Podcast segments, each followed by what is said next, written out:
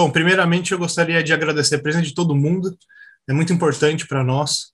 É, e muito gratificante estarmos aqui falando sobre algo que é, é imaginava-se há pouco tempo atrás que, que demoraria muito ainda para acontecer, que são as cirurgias por videolaparoscopia. Meu nome é André Terra, sou cirurgião de formação, tenho residência em cirurgia e sempre fui cirurgião.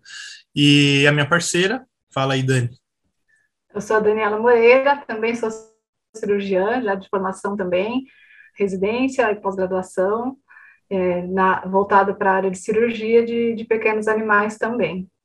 Então, nesse, né, nesse, inicialmente eu e a Dani tivemos o prazer de sentarmos e conversarmos a respeito de cirurgia e a gente acabou entrando nessa área, foi um, sim, uma coisa muito legal.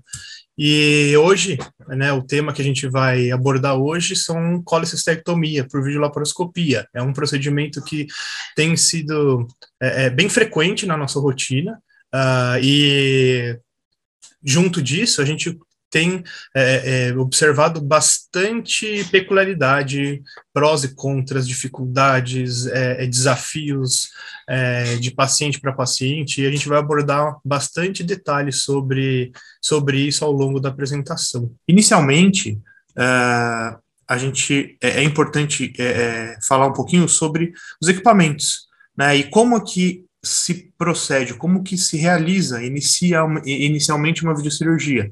A videocirurgia, ela tem, é, é, ela, ela necessita de bastante recurso, tá? E bastante recurso tecnológico, isso é bem importante, tanto para facilitar o nosso serviço, quanto para é, é, é, dar bastante qualidade, de boa qualidade de, de serviço para os nossos pacientes, né? Então, é, é, é necessário uma série de equipamentos para poder, para nós que nós possamos ter uma boa imagem é, e um, uma boa abordagem dos tecidos dos nossos pacientes. Tá? Uh, basicamente, para iniciar um procedimento, é necessário que nós tenhamos um monitor, que é onde vai ser é, é, é projetada a imagem, que a gente vai captar com a utilização da ótica é, dentro do paciente. Uh, e para que a gente consiga campo visual para isolar os órgãos abdominais, no caso de um acesso abdominal, é, a gente precisa insuflar, a gente precisa distender esse abdômen, senão as estruturas e as vísceras ficam todas é, é, é, na frente da câmera e a gente acaba não tendo visão nenhuma, tá? E isso é realizado com auxílio do insuflador. O insuflador é um equipamento que vai fazer a introdução do CO2, que é o gás que a gente usa para fazer esse tipo de procedimento, uh, de forma controlada e com controle de volume e de pressão desse gás dentro do paciente, tá? E o volume e a pressão que a gente usa depende muito de, de do tipo de cirurgia, do local e também da, da anatomia, questões anatômicas do nosso paciente, tá? O processador de imagem, é, é, um outro equipamento que vai fazer a captação. A gente faz a captação da imagem pela ótica com a câmera acoplada nela, né? Como, vê, como a gente consegue ver aqui embaixo. Então a gente tem a câmera aqui acoplada na ótica, né? E também acoplada na ótica a gente tem a fonte de luz. Né, essa é uma câmera mais moderna que não tem, né, não tem um volume muito grande dos equipamentos e aí a gente consegue essa parte é a parte é, onde a gente consegue que a gente usa para introduzir dentro da cavidade e fazer a captação das imagens, que vai ser jogada, nesse caso, aqui no computador. Né? E dependendo do tipo e da marca da câmera, a gente tem processadores de imagem específicos. Tá? Fonte de luz, como eu disse, né? hoje as fontes de luz pequenas, que são as as luzes de LED são suficientes para a gente trabalhar na grande maioria dos casos, mas existem fontes de luzes específicas, mais é, é, potentes em alguns casos, né? Mas no caso, no, no, na nossa realidade, essas fontes de luzes mais modernas são suficientes para a gente trabalhar com bastante qualidade.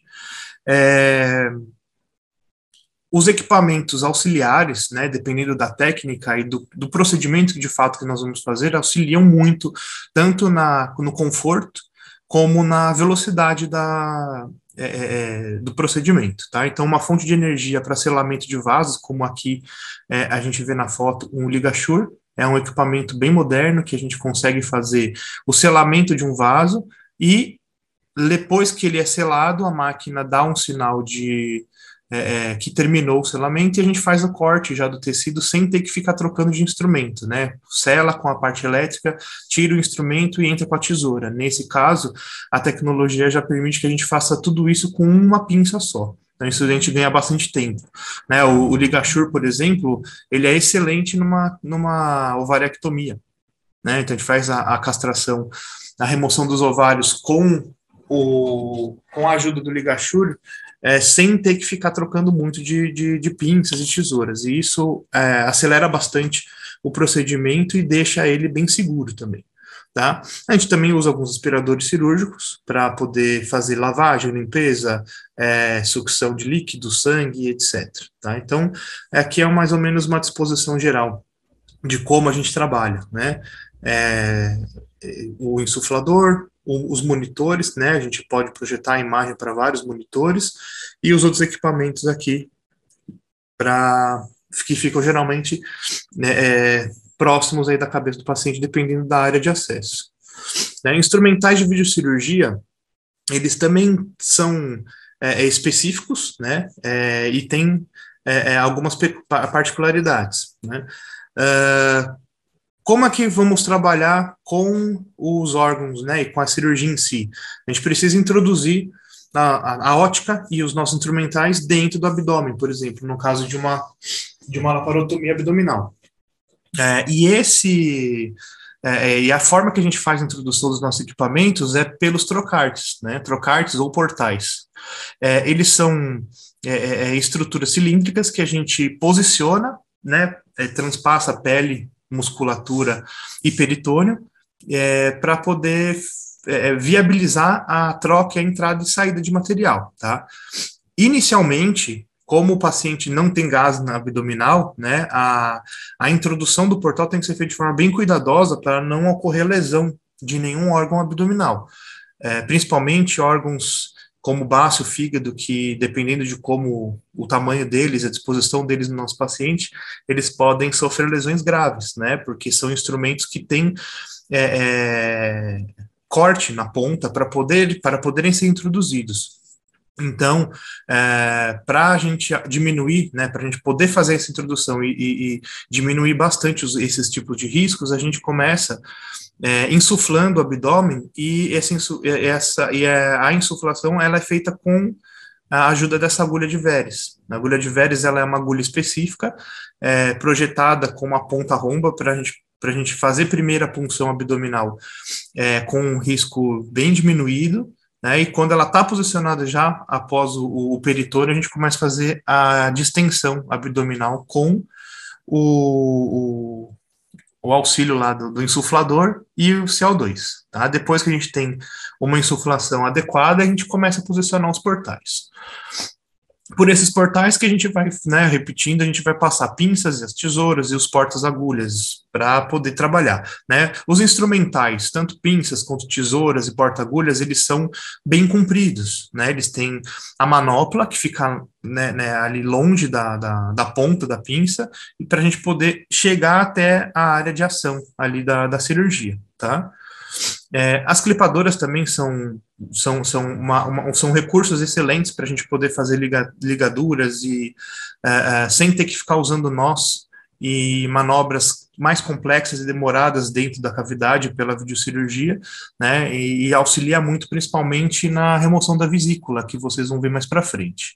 Tá? E ponteiras de aspiração e irrigação também são específicas para usar com os equipamentos de videocirurgia. Todos são equipamentos com dimensões é, é, é pré-definidas de 5, 10 e 3 milímetros, uh, que ca cada, cada uma dessas, desses, desses instrumentais, eles entram justinhos no portais para a gente não ter também perda de gás. Né? Perda de gás é um problema durante a, a videocirurgia e tudo isso é muito bem desenvolvido para que isso não aconteça. Bom, é, falando um pouquinho agora sobre vantagens da videocirurgia, é, o, que, o que a gente tem percebido, né, e quais são as reais vantagens? Uh, melhor visualização de campo cirúrgico. Né? Então, quando a gente começa a fazer exploração inicial, quando a gente introduz a ótica, eu já consigo ter um monte de informação visual que numa cirurgia aberta a gente acaba não tendo. Tá? É, a gente chega em regiões é, que na cirurgia aberta realmente é, é dificultosa ou pouco vantajosa, né? Então a gente já consegue uma boa avaliação é, da cavidade abdominal é, do, que a gente não consegue, não consegue na cirurgia aberta. A, a videocirurgia também permite que a gente tenha movimentos bem precisos é, em estruturas delicadas, por exemplo, até a própria remoção da vesícula. Uh, durante a dissecção do ducto cístico, a gente consegue ver muito bem assim regiões de é, é, é, origens de ductos hepáticos e evita que esses ductos sejam é, é, interrompidos durante a remoção da vesícula, né? E na cirurgia aberta é difícil da gente ter essa noção, é bem difícil. É, o sangramento costuma ser bem menor também por causa da, do, da precisão dos movimentos, a gente consegue ver ali é, é, é, bastante detalhe, um aumento muito importante das estruturas que nos dá bastante riqueza de informação. E tudo isso acaba é, é, ajudando na dor, né? Então dá uma causa é, menos dor e inflamação no trans e no pós-operatório. Né, a castração, por exemplo, né, abrindo um parênteses para a castração, é, eu vejo que os anestesistas realmente falam é, é, é, que não, não percebem né, aumento de dor ou de desconforto durante a, a secção, a ligadura e a secção dos vasos ovarianos, que é, na cirurgia aberta é o momento onde o paciente apresenta bastante dor. É, o ilho paralítico também é, tem, tem uma, uma redução de casuística do ilho paralítico com a abordagem da videocirurgia, consequentemente, redução de hospitalização no pós-operatório.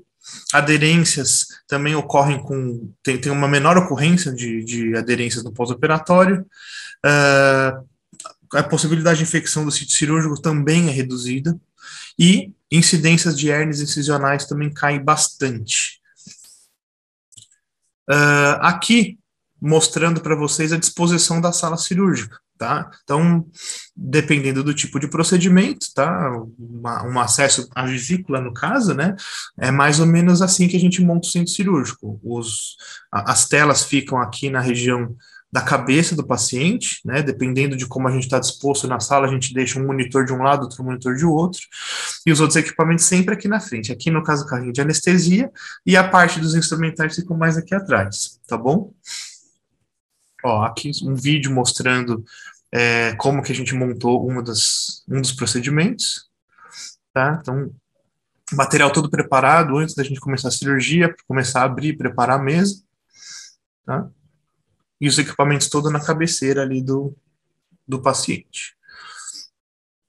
Bom, com relação às indicações de colecistectomia laparoscópica, é, essas são as principais. Mucocele biliar, é, colecistites, é, colelitias sintomáticas, colecistites crônicas, que não têm resposta ao tratamento clínico, e algumas neoplasias e pólipos de vesícula biliar. Essas são as principais indicações. É, aqui tem um exemplo de uma colecistectomia laparoscópica por cálculo, né? Tem bastante é, colelitíase. É, o paciente não tinha sintoma, né? Não, não, não, não era sintomático, mas olha a quantidade de cálculo que ele tinha. E a chance de causar uma obstrução em, em algum momento é grande. Né, um dos cálculos era bem grande aqui na régua, dá para ver que ele tem um centímetro de diâmetro, mas à medida que a gente vai separando eles, ó, tem bastante quantidade de microcálculos, e esses microcálculos aqui são geralmente preocupantes. Eles viajam, eles passeiam bastante pela vesícula, e se eles ficam presos na papila, que a gente, a gente começa a ter dor de cabeça. Inclusive, acaba perdendo a chance de poder fazer uma abordagem videolaparoscópica, acaba sendo necessária uma abordagem aberta para poder limpar bem esse ducto. Nem sempre é possível lavar o ducto por, por é, videolaparoscopia, principalmente quando o cálculo está mais ali na região de, de final de, de colédoco. Aqui eu vou mostrar uma manobra que eu, a manobra que eu fiz nesse caso para diminuir, para não correr o risco de fazer a remoção da vesícula e deixar um cálculo é, é, é para trás. Tá? Então eu vou fazer uma, eu vou espatular o ducto, o ducto cístico, tá? E, ó, dá até para ver, é, é, se vocês prestarem atenção, dá para ver que os cálculos eles vão saindo dali. Eu já estou sustentando esse ducto para que os cálculos saiam daí e não voltem mais, antes de eu fazer a dissecção dele e a ligadura, tá? Então, é, é, a gente usa a pinça, a ponta da pinça, ela é, é bem sensível, a gente consegue sentir na mão é, o efeito, né? Quando passa, a gente passa por um cálculo, a gente consegue sentir que a gente deixou ele para trás. Então, eu vou, né? Vou repetir o vídeo aqui, eu vou voltando com a mão e vou ordenhando ele até ele voltar lá para dentro da vesícula. Voltou, garantir que não tem mais nada aí, eu começo a fazer o isolamento do ducto para poder fazer a remoção da vesícula posteriormente.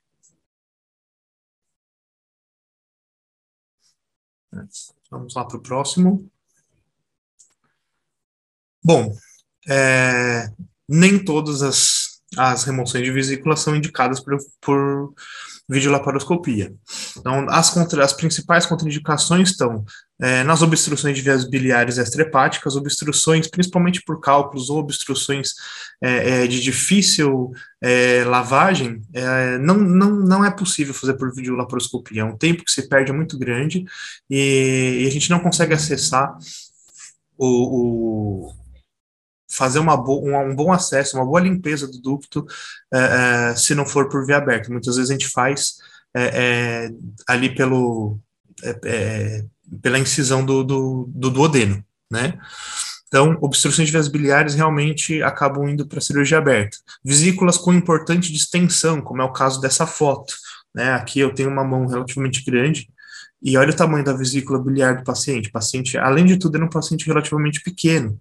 Eu não vou lembrar o peso dele agora, mas era um cachorro de pequeno a médio porte, né? Não era muito grande não, e a vesícula imensa, né? Bem grandona. Essa realmente é impossível, não tem por que fazer por videolaparoscopia, né? A gente não conseguiria ter nenhum tipo de benefício. É, quando a gente tem pacientes com rupturas de vias biliares, principalmente rupturas ativas, né? Não tem por que a gente fazer a videolaparoscopia, tem que ser por, por, por cirurgia aberta. São casos bem complicados. É, alguns pacientes podem ter intolerância ao pneumoperitônio. Pneumoperitônio é, o, é a insuflação, quando a gente joga o gás carbônico no abdômen. Tem alguns pacientes que podem ter alguns comprometimentos é, torácicos, é, cardiorrespiratórios que podem interferir negativamente no processo. Então, a gente não, a gente evita né, esses casos. Mas, de forma geral, é, é, a insuflação abdominal é bem tolerada em muitos, na grande maioria dos pacientes. Pacientes que já passaram por procedimentos abertos ou cirúrgicos anteriores e que têm uma grande quantidade de aderência, é, é, aí realmente não é possível a gente conseguir isolar e ter uma boa imagem dessa região, então acaba indo para a cirurgia aberta. Uh, aqui tem um vídeo de um paciente que a gente fez recentemente, né, mostrando um pouquinho essa dificuldade, tá? Ó, já tem aqui alguns processos de aderência, tá? E esse caso, ele é um caso que ele tinha uma região lá de ducto com presença de possível cálculo, né? Então, um exame não era super específico, mas a gente iniciou por videolaparoscopia porque ele era móvel, né? O ultrassom mostrava uma certa mobilidade. Só que a gente estava com bastante dificuldade de isolar essa região aqui do ducto cístico, né, e do ducto cístico aqui, o ducto colédoco, a gente não estava conseguindo isolar, né, pelos, as aderências realmente estavam impedindo a gente ter uma boa visão. E na palpação com a pinça, a gente também não estava sentindo o, o cálculo. A gente não conseguia sentir, não, já não dava para ter certeza. Então, nesse, esse foi um caso que a gente optou em fazer a conversão e fazer a, a limpeza, a lavagem do ducto a partir do intestino. E realmente foi, foi isso que aconteceu. Né? A, gente, a gente teve uma, uma decisão relativamente rápida e foi bem mais benéfico para o paciente nesse caso. Tá? Bom, Uh, a anatomia cirúrgica dessa região ela é importante para a gente poder se localizar Tá? Existem algumas alterações anatômicas de paciente de paciente para paciente, de acordo com a anatomia de caixa torácica, comprimento abdominal. Tem pacientes que têm abdômen mais curtinho, como os Spitz, abdômenes mais compridos, é, e isso muda bastante a disposição e a posição da vesícula durante a abordagem.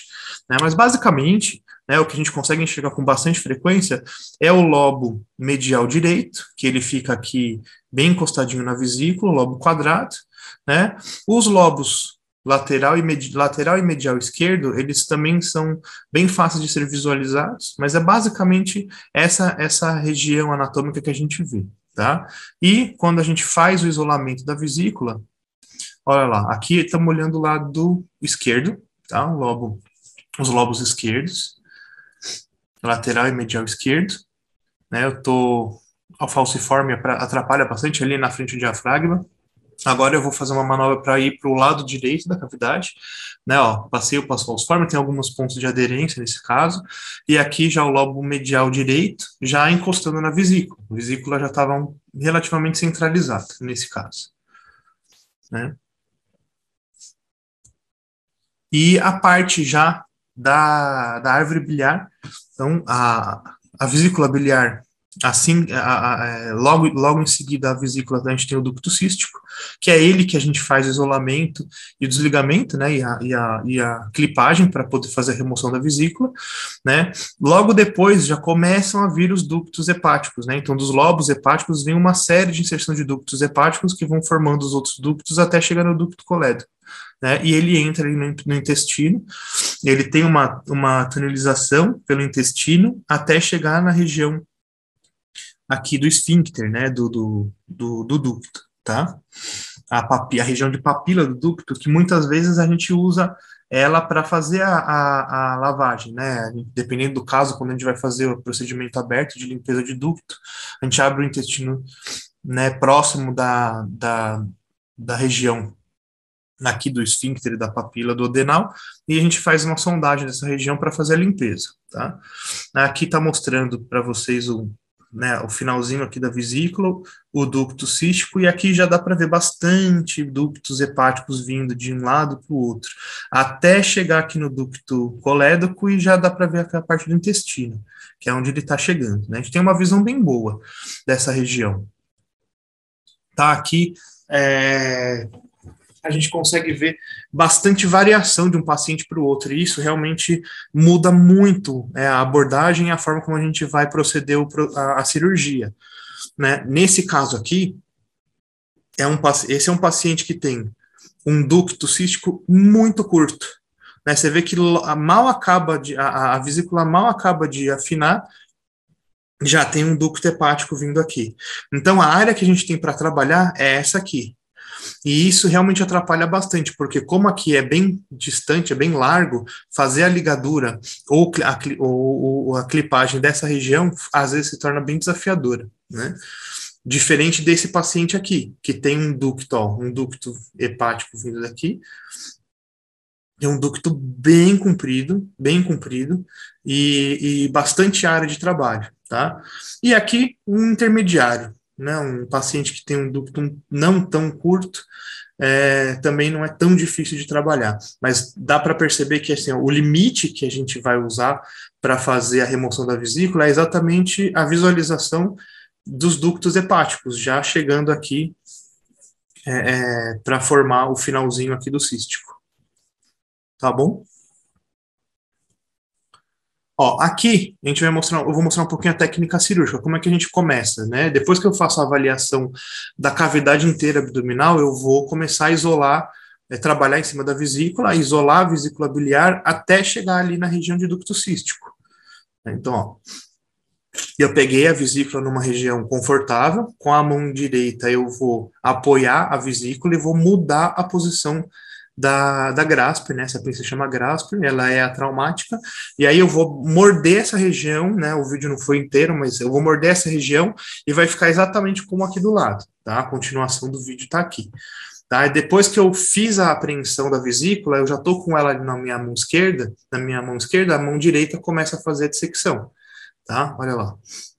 Então, é assim que a gente procede com uma remoção de vesícula. Inicialmente a gente começa no ducto, no ducto cístico, ó, dá para ver a ponta da pinça já passando para o outro lado, né? Eu estou descolando ela do leito hepático. Quando eu tiver uma, uma boa área de descolamento, eu já estou com a região preparada para poder fazer a clipagem, para poder fazer a ligadura e interromper depois aí é, essa região. Tá? Vamos passar para o próximo. Aqui, ó. Então, ó, depois que eu fiz a, a, o isolamento do ducto, eu vou começar com a clipagem, tá? São, esse daqui a gente usa bastante, né?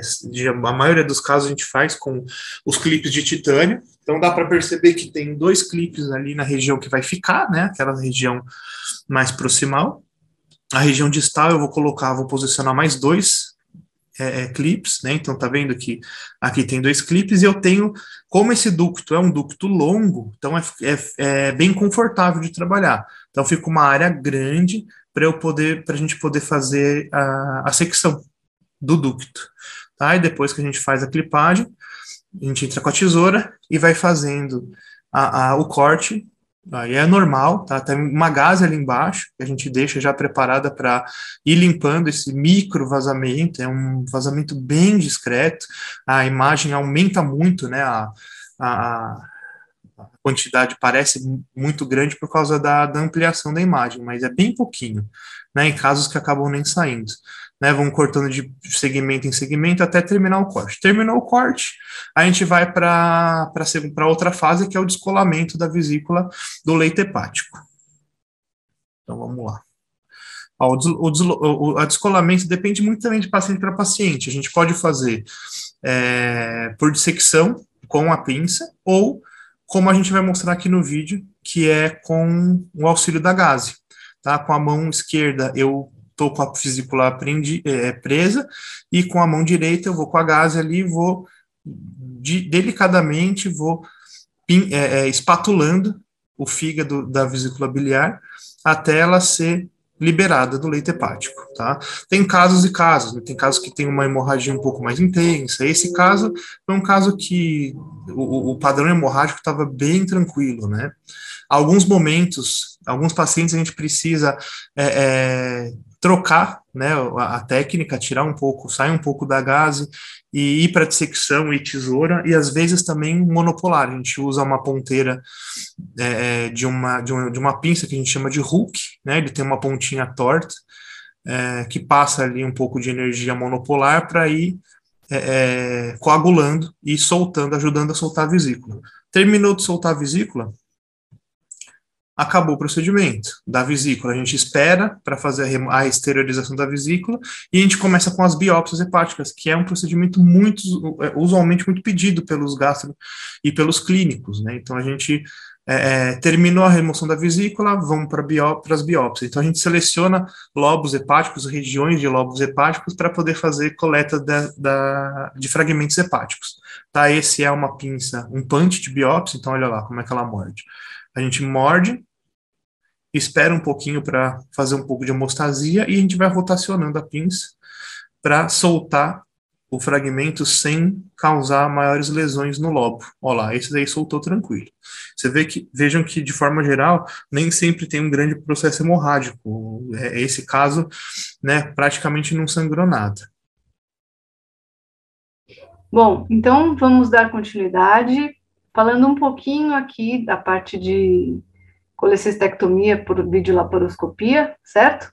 Das possíveis complicações, intercorrências que a gente pode ter, né? Basicamente, elas são as mesmas que, estão presentes na cirurgia aberta, né? Na laparotomia. Mas quando a gente precisa fazer também a conversão da videocirurgia para laparotomia, certo? Acho importante a gente deixar aqui claro que as conversões elas fazem podem fazer parte do, do, procedimento cirúrgico. Ela não indica que é um erro ou que a videocirurgia deu errado. Não, muito pelo contrário, ela faz parte, faz parte que o cirurgião saiba o momento certo, inclusive, de converter, de não insistir num procedimento que está difícil por, por exemplo, uma intolerância do paciente ao pneu peritônio, que começa a ter repercussões, certo? Tanto da parte ventilatória quanto da parte circulatória né? Ou que a gente tenha aderências que impeçam a visualização do campo cirúrgico que a gente né, precisa ter para realizar o procedimento. Algumas aderências são fáceis da gente desfazer e conseguir dar continuidade, tem outras que a gente não consegue pela vídeo, isso vai tomar muito tempo e aí a gente pode ter algumas alterações importantes. Então, é imprescindível que o cirurgião saiba o momento certo de fazer a conversão quando ela é necessária tá bom? Ah, os casos de hemorragias, elas acabam que também impedem a visualização do campo operatório, quando elas acontecem, e é, a gente tem a possibilidade de controlar através de compressão com gás, através de uso de, de hemostáticos sintéticos, é, como o Surgicel, o hemospon, mas algumas situações, quando a gente tem uma hemorragia um pouco maior, né, a, a conversão ela é indicada. E aqui eu coloco uma interrogação quando a gente fala de ruptura de vias biliares extrahepática, por exemplo, uh, quando a gente vai converter ou não? Quando, por exemplo, a gente tem uma lama, né, é, na, na, na, na parte da, da remoção, por exemplo, tem a ruptura e a gente tem aquelas compressões, aquela já aquela bile com aqueles é, pedacinhos pretos escuros que a gente vê e aquilo se espalha, aquilo gruda no peritônio no aumento e a gente às vezes não consegue lavar e aspirar pela vídeo e a gente precisa de converter, tá bom? Essa seria uma das possibilidades. Quando a gente consegue, né, é, aspirar, lavar, a gente às vezes não necessariamente precisa fazer conversão. Aqui a gente tem um caso em que no, no, final a gente já removeu toda a vesícula de forma íntegra, no final, olha, extravasa. A hora que a gente vai pegar a, a parede muito fina, ela extravasa, a gente tira rapidamente e começa a lavar. E lava muito, a gente consegue lavar e aspirar aqui, né? Mostrando uma parte, a gente lavou bastante essa cavidade abdominal. E a gente não teve necessidade de conversão e o paciente ficou bem, né? Uh, então, não necessariamente, por isso aquela interrogação no slide anterior, em casos de extravasamento de bile na cavidade, a gente precisa converter. Algumas situações não vai ser possível, quando aqui fica tudo impregnado com aqueles pontinhos pretos de uma lama muito densa, né, em que é, essa lavagem essa aspiração não vai ser o suficiente para tirar todo o conteúdo, e aí a gente precisa garantir que não fique nada, e fique tudo bem, para a gente ter o mínimo de repercussão dessa situação. Nesse caso, a gente não precisou converter e o paciente ficou bem. Uh, bom, por outro slide, aqui uma situação de hemorragia, né? E aqui vai dar para ver bem. É uma cachorrinha pequena, de 3 quilos. Uh, claro que tem a magnificação da imagem, do sangramento, né? Mas a gente aqui está fazendo a divulsão na região de ducto cístico e a gente já vê um sangramento maior do que o comum, por mais que a imagem magnifique, e quando eu consigo terminar de fazer a, a divulsão na região do ducto, esse sangue aumenta muito mais, olha só. Né? Tanto que na hora que eu tiro a pinça e eu vou voltar com o clipador, eu já não tenho mais visão do campo cirúrgico, aonde eu devo colocar o clipe exatamente, eu não tenho a visão dos ductos hepáticos que estão chegando ali no ducto comum, depois do ducto cístico, que é o limite onde a gente pode fazer a ligadura, ou clipar, né? A gente tentou, nesse caso, é, secar com, com gás e tamponar e não parava o sangramento, a gente não titubeou, e esse caso foi feita a conversão e a gente terminou, né? Esse paciente, paciente da doutora Cintia Goraeb, que faz atendimento em home care. Então, é, a gente fica muito frustrado, mas tem que ser o melhor para o paciente, né? Não, não faz parte, faz parte. Ela tinha um coagulograma prévio, estava tudo normal, mas um sangramento aí maior, não consigo nem falar se de repente a gente pegou a cística. Eu acho que a artéria cística sangraria bem mais. A gente nunca pegou nenhum caso, talvez de de, de lesão de parênquima hepático, talvez mesmo. Uh, bom, então vamos falar aqui um pouquinho sobre um caso clínico, né? Para vocês verem aí do começo ao fim. Uh, aqui a gente tem um, um cão, fêmea, SRD, né? 13 anos e meio, já uma idade avançadinha, com uma mucocele, né? Dá para ver aqui na imagem do ultrassom, uma mucocele já bem formada. O paciente estava bem inflamado, com enzimas hepáticas super aumentadas, OLT de 2.500, FA de 1.400. Ela tinha uma dor abdominal bem importante, que até a gente pensou que pudesse já ter rompido ou estava a ponto de romper essa vesícula. Né? Ela não tinha alterações de vias biliares, de obstrução, indicando obstrução, de dilatação, nada disso. Ela tinha um, um BAV de segundo grau e ela tinha, ela, ela tem, né, é, uma formação em adrenal que a suspeita era de felcromocitoma. Ela é acompanhada pela doutora Maria Carolina e pela doutora Alessandra Vargas. E a ideia aqui, o planejamento desse caso seria tirar essa vesícula, que já estava mostrando sinais importantes de que está complicando. Essas alterações hepáticas, ela não tinha um mês antes dessa data que a gente fez esses exames pré-operatórios, elas eram dentro da normalidade, então já avançando para uma hepatopatia em consequência dessa vesícula já tão alterada, né? E vejam que uma vesícula distendida já no limite para a gente falar se era caso para vídeo ou para aberta. Conversamos muito com a tutora e ela queria por vídeo, e realmente foi muito melhor para o paciente. Mas veja que quando a gente fala lá no início da aula, né, sobre os fatores limitantes, essa aqui está no limite entre a gente decidir pela vídeo ou pela aberta. Coloquei essa imagem porque normalmente a gente faz a, a colecistectomia com três portais. Aqui a ótica, aqui é onde a gente coloca, pega a, a, pinça que vai segurar a vesícula, e aqui por onde a gente disseca e por onde a gente coloca é, o, o clipe e tudo mais. Nesse caso, a gente fez com quatro portais, tá?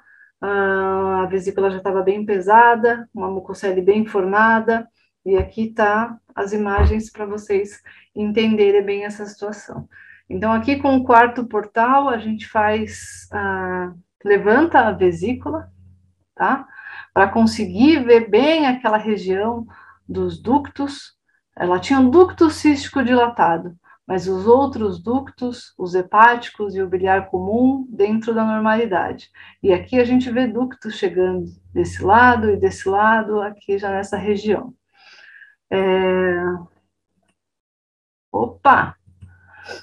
Ah, e aqui mostrando bem em detalhes, olha o, o, os ductos hepáticos, ductos hepáticos o ducto cístico já dilatado, e aqui a vesícula sendo levantada. Então, você vê que a gente tem duas mãos aqui, né, manipulando, e aqui vai aparecer uma terceira quando a gente começa, depois de secar, a fazer a ligadura. Bom, é, então aqui, fazendo a, a dissecção da região do ducto cístico, né, Percebam uma mão auxiliando do, do, do quarto portal, a mão esquerda aqui do cirurgião afastando aqui a parte do lobo hepático, e a direita para conseguir fazer essa divulsão até que a gente chegue aqui do outro lado, né? E com esse ducto cístico dilatado não cabia clipe. Então a gente optou por usar fios e fazer ligadura. Olha que imagem bonita que a gente tem de toda a árvore biliar aqui né? Então foi um procedimento bem desafiador, né? Em que a gente com um clipe muito mais rápido, mas também muito seguro e também técnica padronizada. Né? A gente tem a opção, quando a gente usa o fio, de fazer a ligadura extracorpórea, que eu vou mostrar para vocês, que a gente usa um empurrador de nó. Então, a gente passa esse fio e, e exterioriza, monta o nó fora da cavidade com empurrador de nó, a gente conclui, ou fazer uma sutura endocorpórea, usando porta-agulha e tudo mais. Também pode dar o nó ali dentro, tá? Então, aqui, é, mostrando já o empurrador de nó, a ponta do empurrador de nó no tecido é onde eu vou apertar esse nó definitivamente. Então eu vou puxando devagarzinho, devagarzinho, até que chega num lugar em que eu encosto no tecido aonde eu quero e aí eu aperto o nó. Ela estava com o fígado aumentado, isso também dificultava caindo em cima da gente, tá vendo? Aí eu não mexo mais esse, que é aqui que meu nó vai ficar. Aí eu já estou apertando. E depois a gente fez uma segunda nossa, que com endo sutura, e colocamos os clipes em cima para começar a divulsão, tá? Depois, né, vocês já viram a sequência, a gente solta a vesícula do leito hepático e exterioriza. A gente tem preferência de exteriorizar pela linha média. A linha alba, necess... tendo necessário, a gente ensaca, né, para assim, não tem extravasamento, mas tudo para evitar com que a gente tenha uma reação inflamatória local pela passagem da vesícula. Então, a linha média costuma ser um local que a gente tem menos inflamação. A gente amplia um pouquinho a incisão até que a gente consiga tirar. Nesse caso, essa micocele muito bem formada, dá para ver, é, a gente não tinha como aspirar, né? Às vezes a gente aspira ainda, coloca uma agulhinha, aspira dentro da, da cavidade para esvaziar, protegendo bem e retira sem ampliar a incisão, mas nesse caso não tinha como. Para evitar risco de extravasamento, a gente opta por ampliar meio centímetro, às vezes, às vezes um, mas geralmente não precisa centímetro para conseguir fazer a retirada da vesícula inteira sem risco de, de extravasamento, tá bom? Bom, então ela tinha uma colecistite linfoplasmocitária, com uma mucocele já muito bem formada, e a gente sempre faz biópsia hepática junto com a colecistectomia. Tá? Então, mostrava já que tinha uma hiperplasia hepatocelular associada a uma hepatite crônica já, com áreas de fibrose, né, com módulos de regeneração. E a cultura da bile, a gente sempre manda. E, nesse caso, ausência de crescimento bacteriano. Bom, aqui a nossa princesinha, essa que foi submetida a essa cirurgia, ela teve um bom controle analgésico de pós-operatório, já era esperado que ela ficasse melhor no pós, porque aquela vesícula estava doendo muito, a gente tinha até suspeita que pudesse ter tido alguma ruptura, mas durante a cirurgia a gente viu que não, não teve, né? É, antes dela, dela, entrar em procedimento, isso é uma das suspeitas. É, controle com a FEST, controle de hematócrito, uh, tudo sempre ok. E ela foi melhorando gradativamente o apetite. Eu esqueci de falar, ela já não estava quase comendo mais antes da cirurgia. Ela tinha, né, uma dor importante, ela tinha, a gente dava para ver a postura dela, uh, abdômen super contraído já quase não comendo, um apetite muito caprichoso. Isso ao longo do pós-operatório também já foi melhorando. Com 15,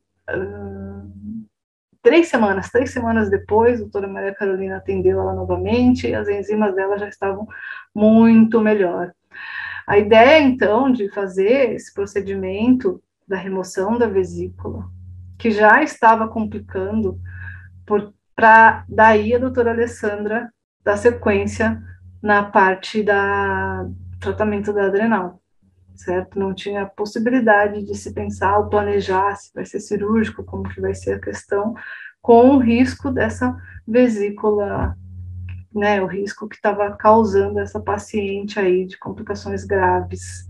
Não teve nenhuma alteração com relação à pancreatite no pós-operatório, ela realmente teve uma boa evolução. Bom, então relembrando aqui, né, com relação a as vantagens que a gente tem de fazer a colecistectomia por laparoscopia é que a gente realmente tem um menor tempo de, de hospitalização pós-operatória. Né? A gente costuma sempre deixar um dia para monitorar, para ver como esse paciente vai recuperar, para fazer o fast controle, é, mas tem uns que fica difícil assim no, no, na internação, de tão bem que eles ficam, né? Que querem ir embora, que não querem ficar no canil, enfim. Uh, mas é prudente que fique, mas o tempo de hospitalização é realmente menor.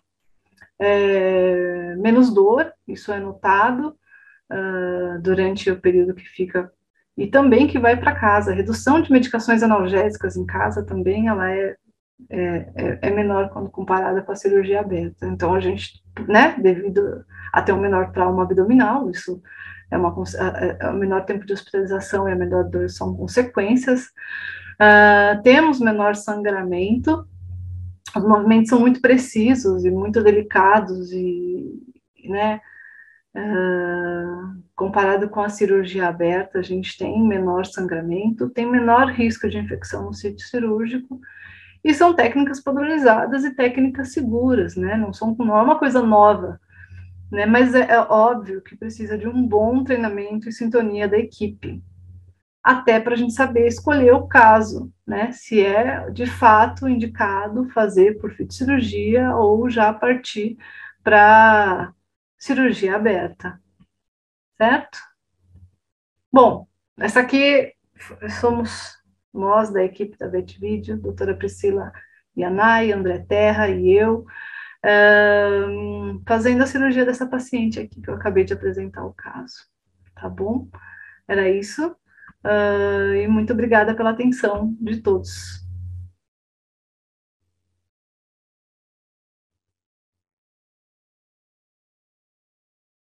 Oi, pessoal, chegamos aí na nosso, no final da nossa última palestra com o André e com a Dani. Obrigada, André, obrigada, Dani os dois são referências aí em videocirurgia, né, aqui no Brasil. E a gente tem a oportunidade de ter eles aqui com a gente no, no time do Pet Care. A gente também está aprendendo bastante com vocês. E, e, a gente tem um monte de pergunta aqui antes de finalizar. Vou, vou colocar as perguntas, aí eu não sei se o André quer responder, você, Dani, e aí vocês decidem. Fiquem à vontade, aí a gente vai interagindo com o pessoal. Se vocês quiserem ainda escrever pergunta, eu estou olhando aqui e aí a gente já vai respondendo. Tem um monte de elogio aqui chegando. Amo vídeo cirurgia, parabéns pela habilidade, bem legal. É, vamos lá, a Lara perguntou a primeira é, hoje quais são as cirurgias que são mais comuns serem feitos por videocirurgia que vocês fazem? Bom, vou responder Daí o André complementa. É, Lara, obrigada. Uh, o que a gente mais faz hoje, a nossa maior rotina, é o tema de hoje, é a vesícula. A colecistectomia está entre as primeiras, com certeza. Depois tem castração, tanto de fêmea quanto macho criptorquida, é, biópsias, biópsias hepáticas, renais, cisto renal, cisto prostático. O que mais, André? Complementa aí, porque são vários, né? Tem feito bastante procedimento em tórax, né? Então, fazendo uh, acessos torácicos para avaliação e remoção de biópsias pulmonares ou pequenas lesões pulmonares, nem sempre totalmente vídeo, uh, videolaparoscópico, às vezes a gente faz a, a in, o início da localização da lesão e tem que exteriorizar a lesão, mas com, a gente consegue selecionar bem o local de acesso e a gente também consegue mexer com bastante facilidade na, no pericárdio, né? Quando tem que fazer pericardiectomia, a vídeo é uma baita de uma, de uma ferramenta legal. Legal. E eles estão perguntando também qual o custo de um equipamento desse. Eu acho que essa pergunta to, todo veterinário faz, sabia? Porque a gente fez até a, uma divulgação né, aqui para os veterinários parceiros, e essa foi uma pergunta frequente que a gente recebeu, depois até do vídeo da Cacau que vocês castraram. É, é assim, essa parte, essa parte é bem complexa, porque assim, a, a, quando eu comecei a, a iniciei assim, né, a pesquisa sobre a videocirurgia, eu tive muita dificuldade em saber o que de fato precisa para uma videocirurgia. Então é uma série de equipamentos e materiais que, que são necessários. Então o valor, os valores variam muito. Né? Para vocês é. terem uma ideia, uma ótica é, varia de 5 mil a 20, 30 mil reais. Uma câmera tem de vários tipos de câmera, então realmente depende muito do, do que se pretende fazer. Mas um investimento inicial, o que, que você acha, Dani? Acho que uns cento e poucos mil, assim? Acho que uns 200 mil, assim, pensando em ter um mínimo básico de um que seja uma torre usada, né? Os equipamentos que o André comentou no início da aula, de insuflador, processador de imagem e tudo mais. É, até os instrumentais, né? Isso não pensando em coisas assim muito complexas, seladores de, de vaso, né? O uso de energia, aspirador, entra tudo para você ter um, o, como realizar um procedimento do início ao fim e não se frustrar também, né? Então é um investimento muito alto, muito alto mesmo. As pinças são altas, é, valores altos, né? A maioria é de uso permanente. Você pode, elas desmontam e você consegue esterilizar. Mas mesmo e alguns, por exemplo, dos seladores vasculares, exemplo o Ligashur que a gente usa, são pinças descartáveis. Cada pinça custa em torno de 2.800, 3 mil reais, uma nova.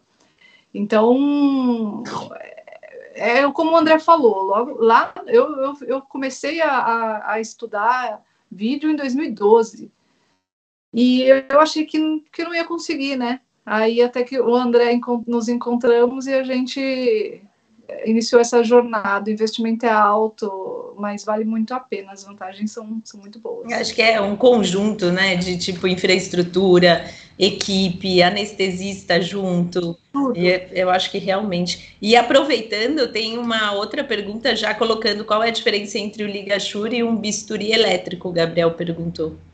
Vai, André. O Ligashur é o seguinte: o, o bisturi elétrico é, ele, os, os, principais que a gente usa com rotina é o, o monopolar e o bipolar comum, tá? que funcionam e são essenciais na vídeo. O Ligashur já a gente chama ele de bipolar avançado. Ele é uma tecnologia é, que é, o aparelho já calcula quanto que ele vai mandar de energia de acordo com a quantidade de tecido que a ponta da caneta pega. Então tem uma troca de informação bem, bem importante na ponta da caneta e o aparelho avisa quando o vaso está selado. Né? E a segurança dessa, dessa tecnologia é imensa. Né? A gente fez já, já eu já tirei é, é, é, estruturas com, de vasos bem calibrosos com uma selagem só. E o qual que é a grande vantagem na videocirurgia com essas pinças do Ligashur? Uh, ela já vem com a tesoura. Então a gente já faz a selagem e já automaticamente corta, não precisa ficar trocando de instrumento.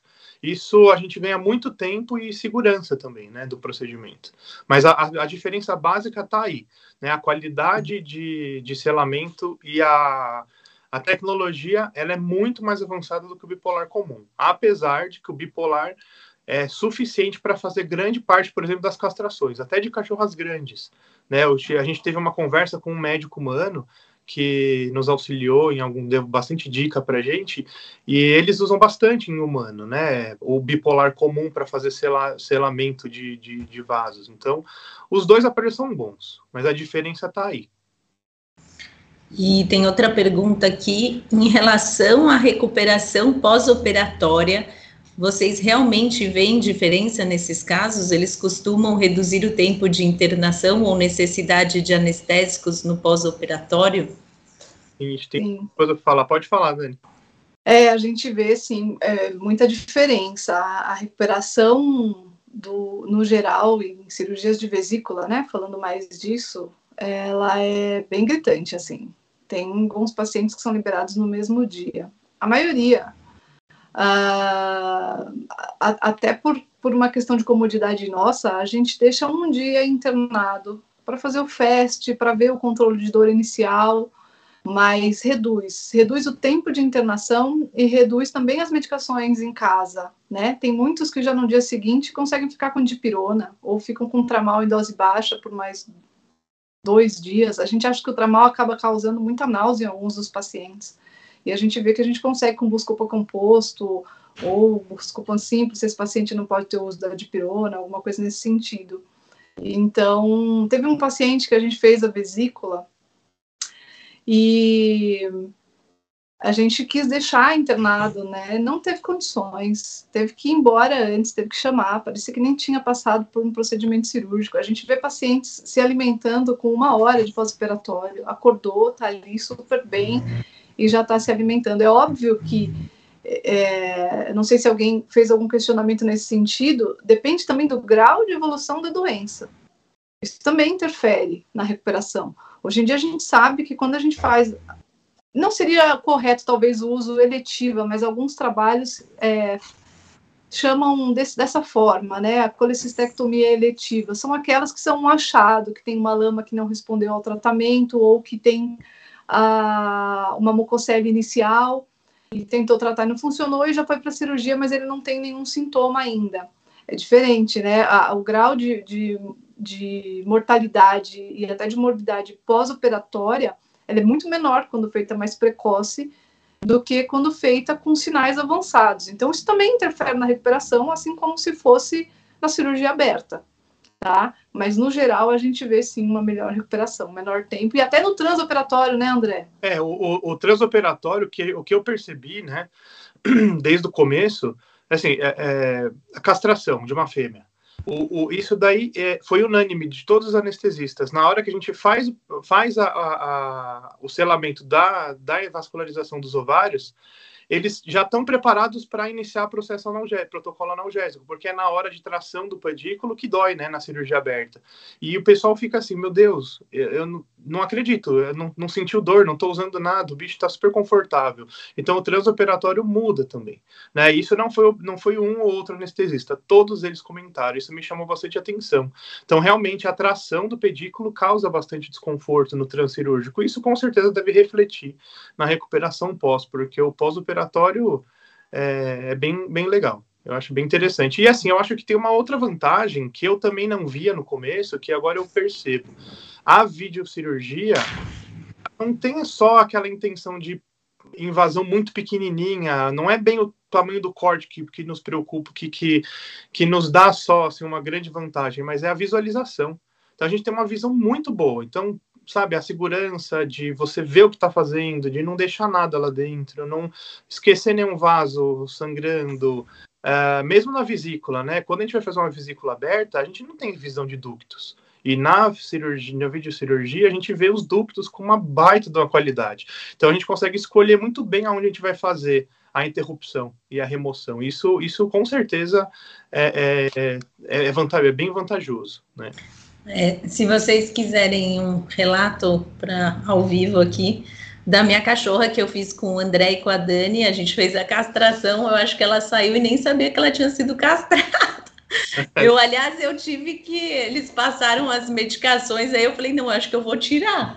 Porque se, senão ela não vai ficar quieta, porque ela pulava, nossa, ela nem. Eu, eu, eu brincava aqui, eu falei, eu acho que a Cacau não sabe que ela foi para cirurgia, eu acho que ela só deu uma dormidinha, acordou e falou: ah, beleza é muito realmente é impressionante assim porque eu já tive duas cachorras antes castradas do modo convencional e foi totalmente diferente eu nunca é. nunca tinha visto uma recuperação tão impressionante com uma videocirurgia e aí a Thalia Moraes perguntou existe algum caso em que é indicado colicistogejunostomia Pode ir, né?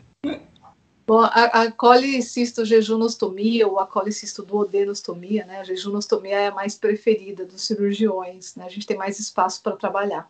É quando a gente precisa fazer o desvio de fluxo biliar. São, são indicações diferentes, né? Você é, lembra que a gente fala na aula que é importante ter conhecimento do caso e da anatomia para você selecionar se ele é por vídeo ou não. Nesse caso, quando o desvio de fluxo biliar é, é, exigido, não é indicado que a gente faça por vídeo, né? A gente precisa fazer uma anastomose, uma abertura, né, da vesícula no intestino. Por quê? Por algum motivo, seja neoplásico ou por um, um cálculo que não é possível ser removido nas vias biliares extrahepáticas, né, mais comum é na região de, de ducto comum, perto da papila, coisa nesse sentido, a, a bile que está sendo produzida pelo fígado não está chegando no intestino. Então a gente simplesmente pega a vesícula e liga ela no intestino para que o processo digestivo continue e o fluxo biliar também. Então a gente faz e a técnica cirúrgica para a gente fazer isso são duas camadas de sutura dessa anastomose, intestino e vesícula. A gente não faz por vídeo. Não sei, talvez um dia a gente chegue lá e conseguir fazer né, é, de conseguir um bom esvaziamento, mas eu não, não sei, não conheço de relato que isso tenha sido feito laparoscópico ainda, né, por conta até de risco de extravasamento, tanto de conteúdo é, fecal quanto biliar, então, de repente, um preparo de jejum e uma destreza aí, sem, sabe, de, de, de sutura, endossutura, uh, bem nível mais avançado. Eu não sei se pelo tempo compensaria, eu acho que a indicação já é cirurgia aberta, né? Quando a gente fala em laparoscopia, a gente está falando da retirada da vesícula, a gente já sabe que não tem nenhuma obstrução de vias biliares e que é a retirada mesmo que tem que ser feita. Eu acho que acho que foi isso que ela perguntou, certo? É, acho que sim. A, a Luciana Gouveia aqui está perguntando qual o valor médio é, de uma OH né, eletiva, a gente, Luciana, pode até te mandar. Os valores eles são super acessíveis, eles não são tão diferenciados quanto a gente pensa, né? Que a gente fala, nossa, por videocirurgia vai ser muito mais, vai ser inacessível, mas a gente te manda a planilha de preços se você quiser ver aqui do, do Pet Care, tá? E, e aí a gente coloca você em contato aí com uma promotora, tudo, e é, com, com essa parte de relacionamento. Também tem uma pergunta se elas são feitas, é, a Eneida está perguntando se essas cirurgias são feitas em qual unidade do Pet Care, eu acho que é, é no Ibirapuera, não é só por enquanto que a gente está abrindo agenda, e também está perguntando quanto gira o, o, valor da laparoscopia, a gente também manda para você, Neida. É, e eles, a Luísa Negrão está perguntando, é que eu acho que vocês mais ou menos já responderam lá em cima, mas quais outras cirurgias vocês realizam por videocirurgia, né? Qual é, que eu acho que ela queria uma listagem assim, mas não só das principais, talvez. Dá para dá para fazer prostatectomia, dá para fazer a nefrectomia, uh, os cistos, biópsias prostáticas, cistos renais, a PCCL, que é a, a, a cistolitotomia percutânea, né, que é uma forma hoje, seria o padrão ouro para a gente fazer as remoções de alguns tipos de cálculos é, vesicais, né, é, cálculos é, litias, é, me fugiu o nome, tem a a colelitias e a urolitias. Estou com a vesícula na cabeça da parte urinária. E que mais, André? Tem, tem, ah, tem ligadura de ducto torácico. Um procedimento interessante, né, que, que às vezes é necessário, é fazer a.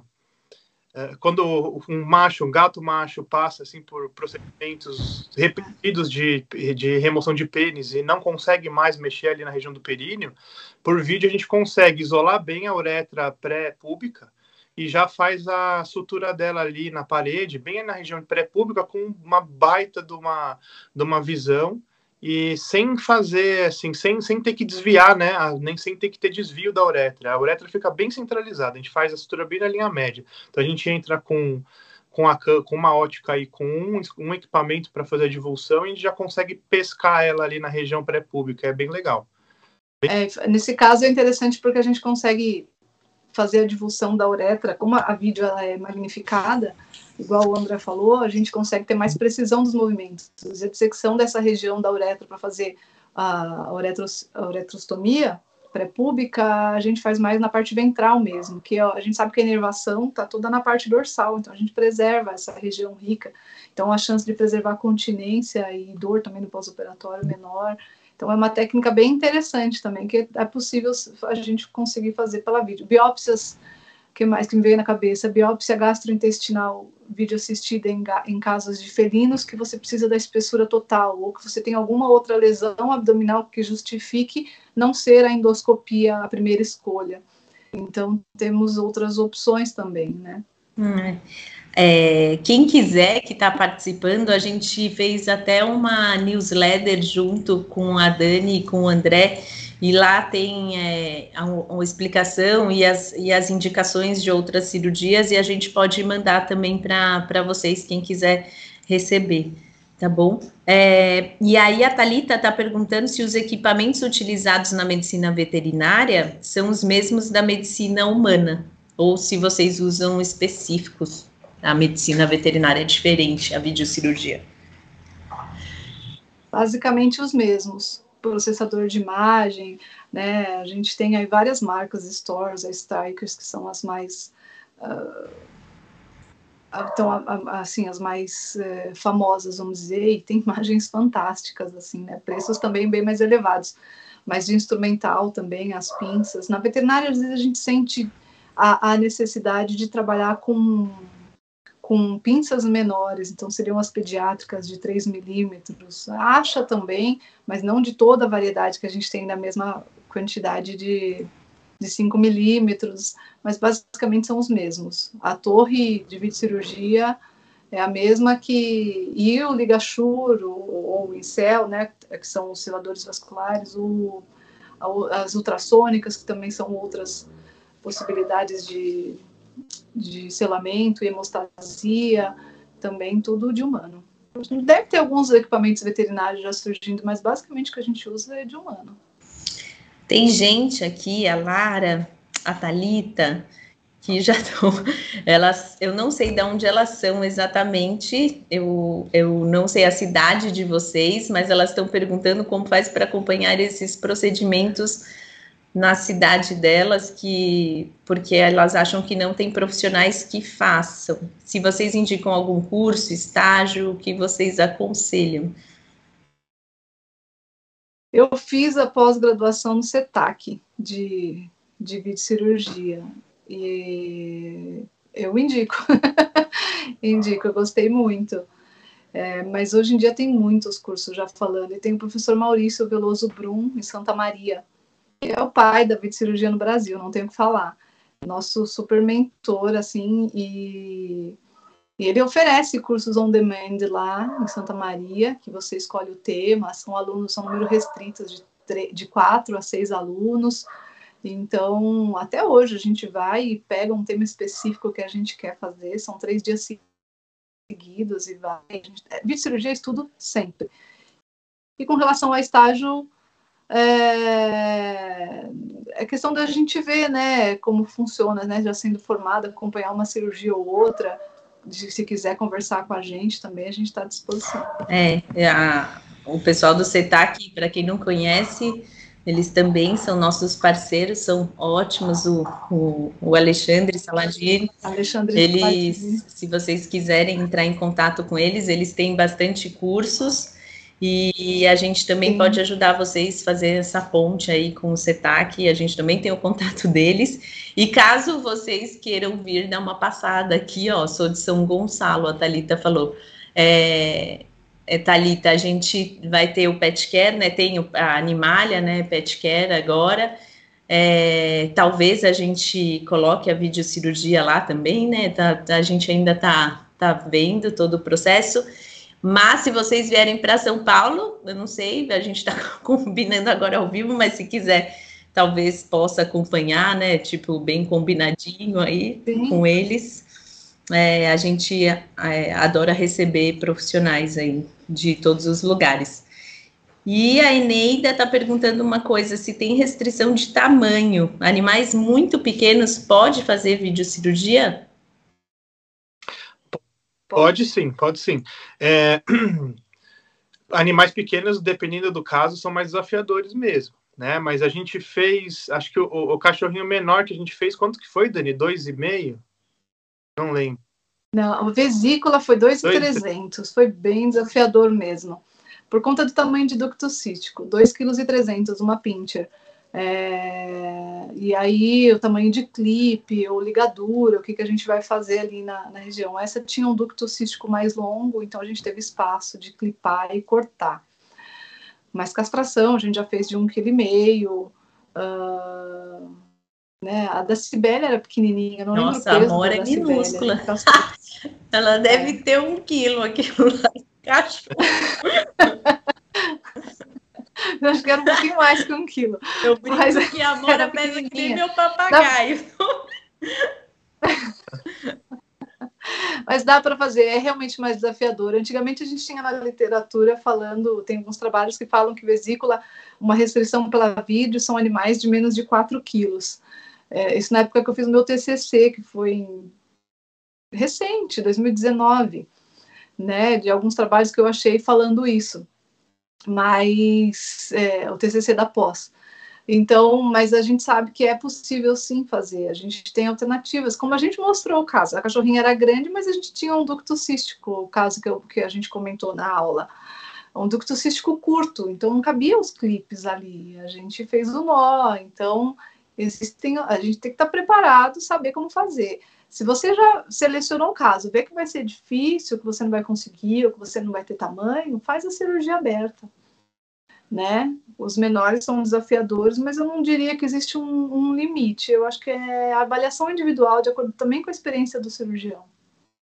Eu acho que é uma troca, né? Qualquer coisa, se vocês tiverem dúvida, a gente também pode fazer toda essa ponte aí junto com a Dani, com o André, né? E aí eles conseguem orientar melhor de acordo caso a caso.